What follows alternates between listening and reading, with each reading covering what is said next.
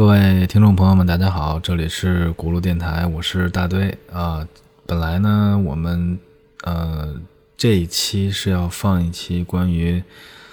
呃二零二零年我们在美国的见闻的一期节目，呃，但是这期节目呢，就是上传不成功啊，就是因为一些各种各样的原因吧。这期节目呢，我们是录制于十一月中旬啊，然后。因为年末呢，一些就是大家都比较繁忙，然后没有来得及顾得上电台这一边，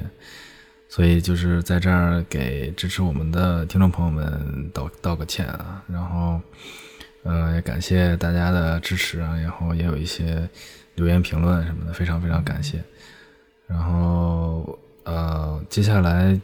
一两天吧，我们会放一期就最近刚刚录制的。呃，二零二零年的年度总结节目，啊，嗯，请大家呃敬请期待吧。然后，鉴于这个这来本来这一期应该有的节目的性质呢，呃，